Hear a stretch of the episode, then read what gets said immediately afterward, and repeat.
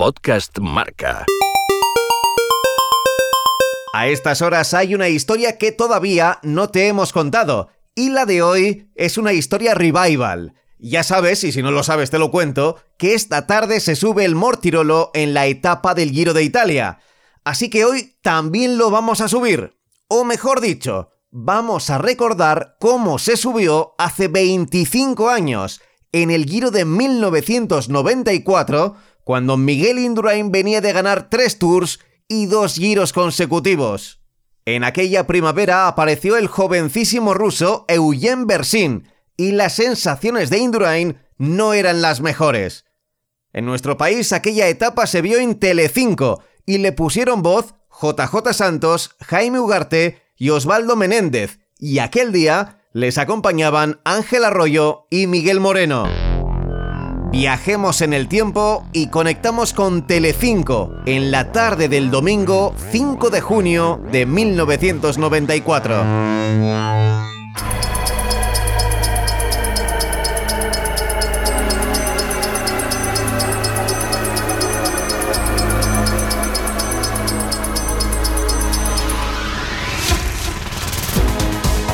No, no se sorprendan porque ven ahí un corredor solo y dice, ya hay ataques. No, es la cola del pelotón. No, Es Marco Pantani, que Es yo uno creo que está ganando el hombre. Sí. Marco Eh, no, Pantani no. no, debe estar esperando No, al... no, está esperando a su coche. Está esperando a su coche para cambiar la bici o para...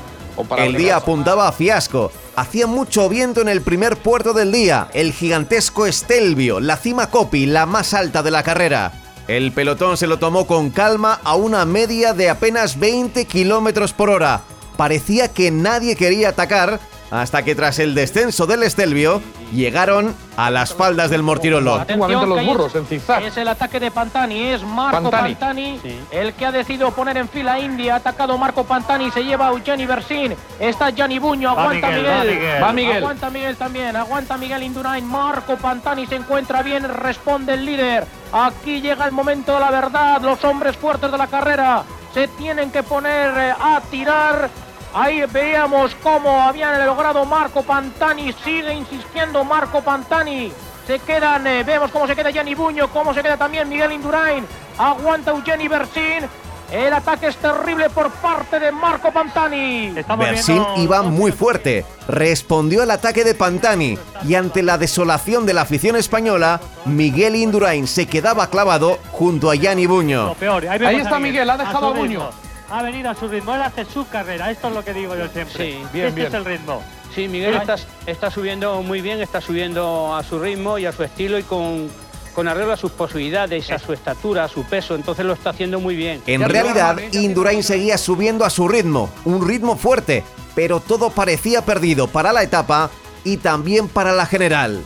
Pero de pronto, Bersin no pudo aguantar la rueda de Pantani. Esta quinta etapa, el tapón dolomítico, pero Bersin no ha podido aguantar la rueda de Pantani. Atención que sí, Exacto. el líder se ha clavado de momento. Por detrás, como una locomotora a su ritmo, llegaba ¿Y Miguel. de qué manera ahí viene Miguel? Y creo que viene Ahí solo, viene ¿no? Miguel. Le ha dejado de las solo. cuevas, ¿eh?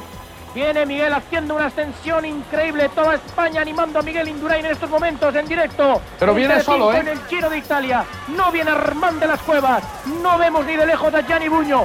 Vemos a Miguel que coge la, la rueda de la maglia rosa. ¡Vamos, Miguel! ¡Vamos! La situación por delante parecía clara. Pantani, que había ganado la etapa del día anterior, también en los Dolomitas, se lanzaba hacia una nueva victoria. Y ahora la situación de carrera es Ahí muy están, fácil. ahí están. Bona, que va a quedar clavado, Pantani, Cacaíto y por detrás Indurain con Bersin. Preciosa la carrera. Esa es la situación de la carrera. Marco Pantani. Y llegó el momento más esperado para la afición española. Bersin, el joven ruso, el indestructible, que no había flojeado antes del Mortirolo, perdía la rueda de Indurain. Ahí va solo, me parece. Miguel, Miguel ha dejado a Bersin, ¿eh? Eh, bien. hecho. Cómo me gusta esta carrera. Miguel Indurain ha dejado las motos, las terribles motos. Eugeni Bersin, que Está por el gancho. Está clavado Eugeni Bersin, ha atacado Miguel Indurain. Vamos a ver Clavado. si apartan las motos. Esto puede ser fundamental, como hemos comentado. Sería importantísimo dejar a Eugeni Bersin antes del Mortirolo. Después la bajada. Miguel Indurain, ya estamos soñando, podría enlazar con Marco Pantani y darle un hachazo, una puñalada a este Giro de Italia, donde vemos El Mortirolo dictaba sentencia. La suerte estaba echada, aunque todavía quedaba mucho para la línea de meta.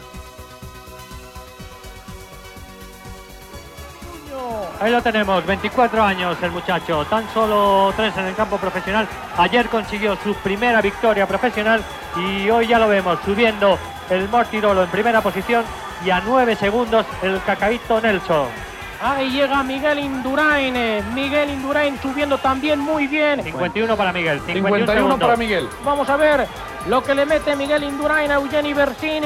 Y aún atención, queda lo más importante de la carrera. Queda muchísimo tiempo, todavía queda un puerto importante y hay que seguir dosificando el esfuerzo. No ha terminado la etapa aquí ni muchísimo menos. No, que va, tenemos que subir África dos veces y Santa Cristina. Ahí, ahí tenemos 1.38, 1.38 que son 48 segundos. Le ha metido 48 segundos en dos kilómetros. Indurain le ha metido casi un minuto. A Marco Pantani, escapado en solitario, le dijeron que por detrás venía Indurain.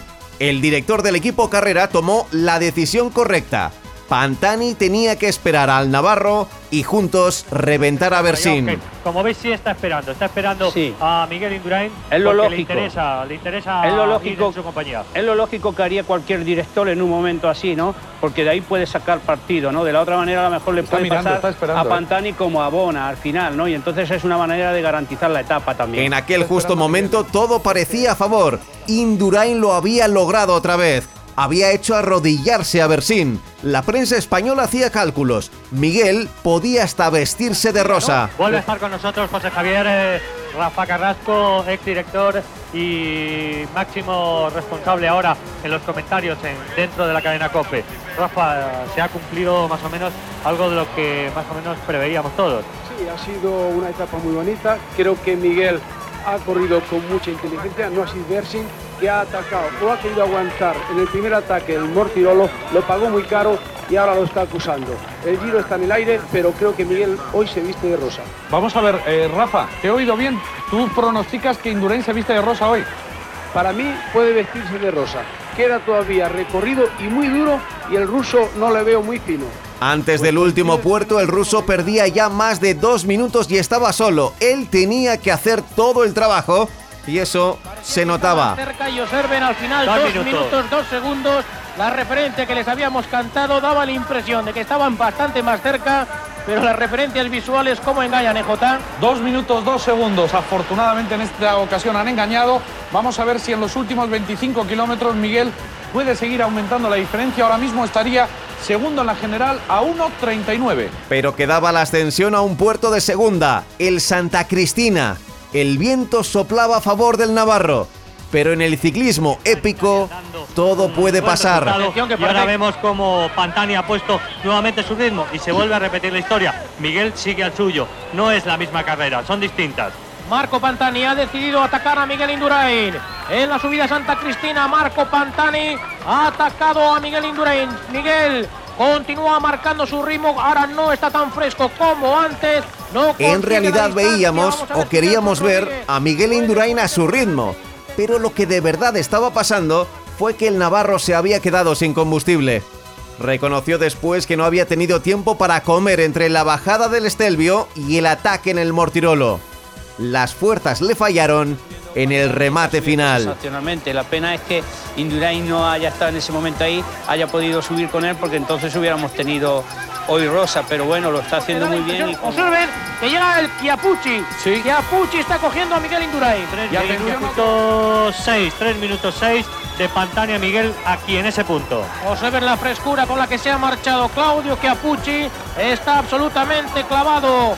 Miguel Indurain en estos últimos va a llegar porque llega el vencedor. Enhorabuena, Marco Pantani. Ha repetido, segunda victoria se marcha y también Nelson Rodríguez, Miguel Indurain está llegando justito, justito aquí a la meta de África.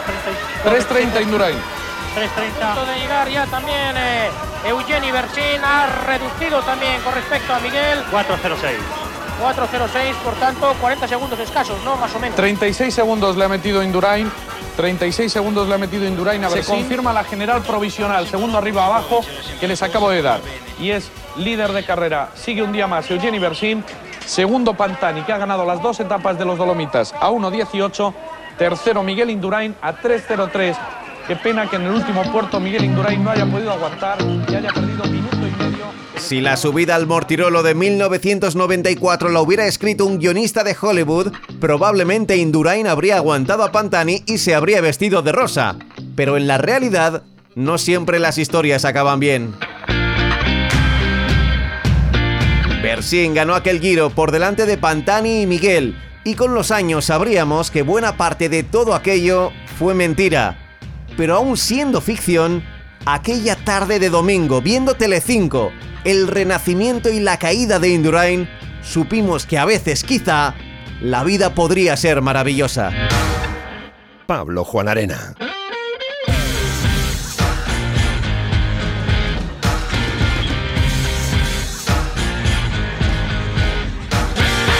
Podcast Marca.